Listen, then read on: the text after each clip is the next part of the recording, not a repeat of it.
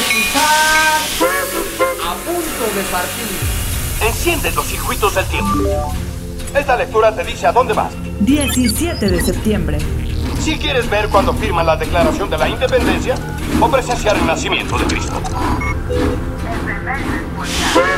Esto es lo que hace posible viajar por el tiempo.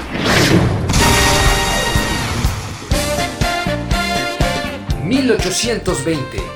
Nace en Pinal de Amoles, Querétaro, Tomás Mejía, Militar conservador, figura en la Guerra de Reforma. Participó en 1847 en la Batalla de la Angostura, donde con gran valor y estrategia hizo retroceder en varias ocasiones el avance del ejército norteamericano. Como general del ejército imperial de Maximiliano, enfrentó a los ejércitos liberales. El 15 de mayo de 1867, después del sitio de la ciudad de Querétaro, es detenido y fusilado el 19 de junio siguiente en el Cerro de las Campanas, junto al malogrado emperador Maximiliano y el general Miguel Miramón. 1823.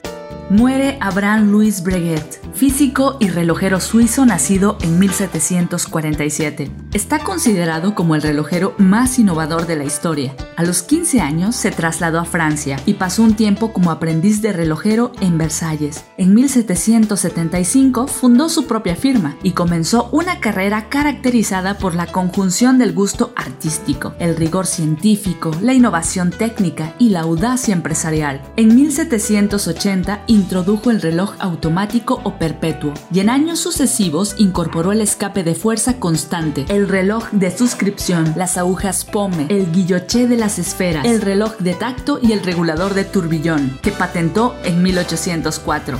Muere en París en 1823.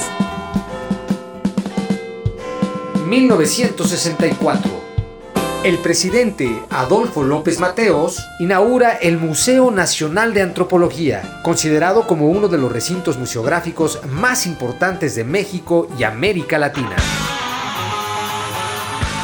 El 17 de septiembre de 1991, con la salida al mercado de los álbumes gemelos Use Your Illusion 1 y Use Your Illusion 2, la banda estadounidense Guns N' Roses se consagró como una de las mejores del mundo, con una catarata de éxitos como las canciones Don't Cry,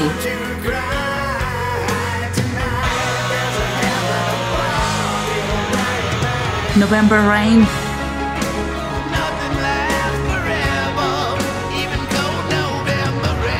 You Call Me Main.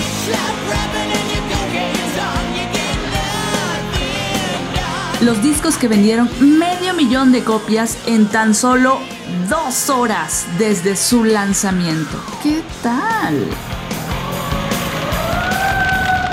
2012 el Teatro Imperio, inaugurado el 15 de septiembre de 1922 y se convirtió en su época en un destacado paseo para los habitantes y visitantes de Valparaíso. Es un edificio patrimonial de comienzos del siglo XX de la ciudad chilena de Valparaíso, declarada por la UNESCO como Patrimonio Cultural de la Humanidad en 2003. Un día como hoy se incendia y pierde completamente su infraestructura a salvedad de su fachada.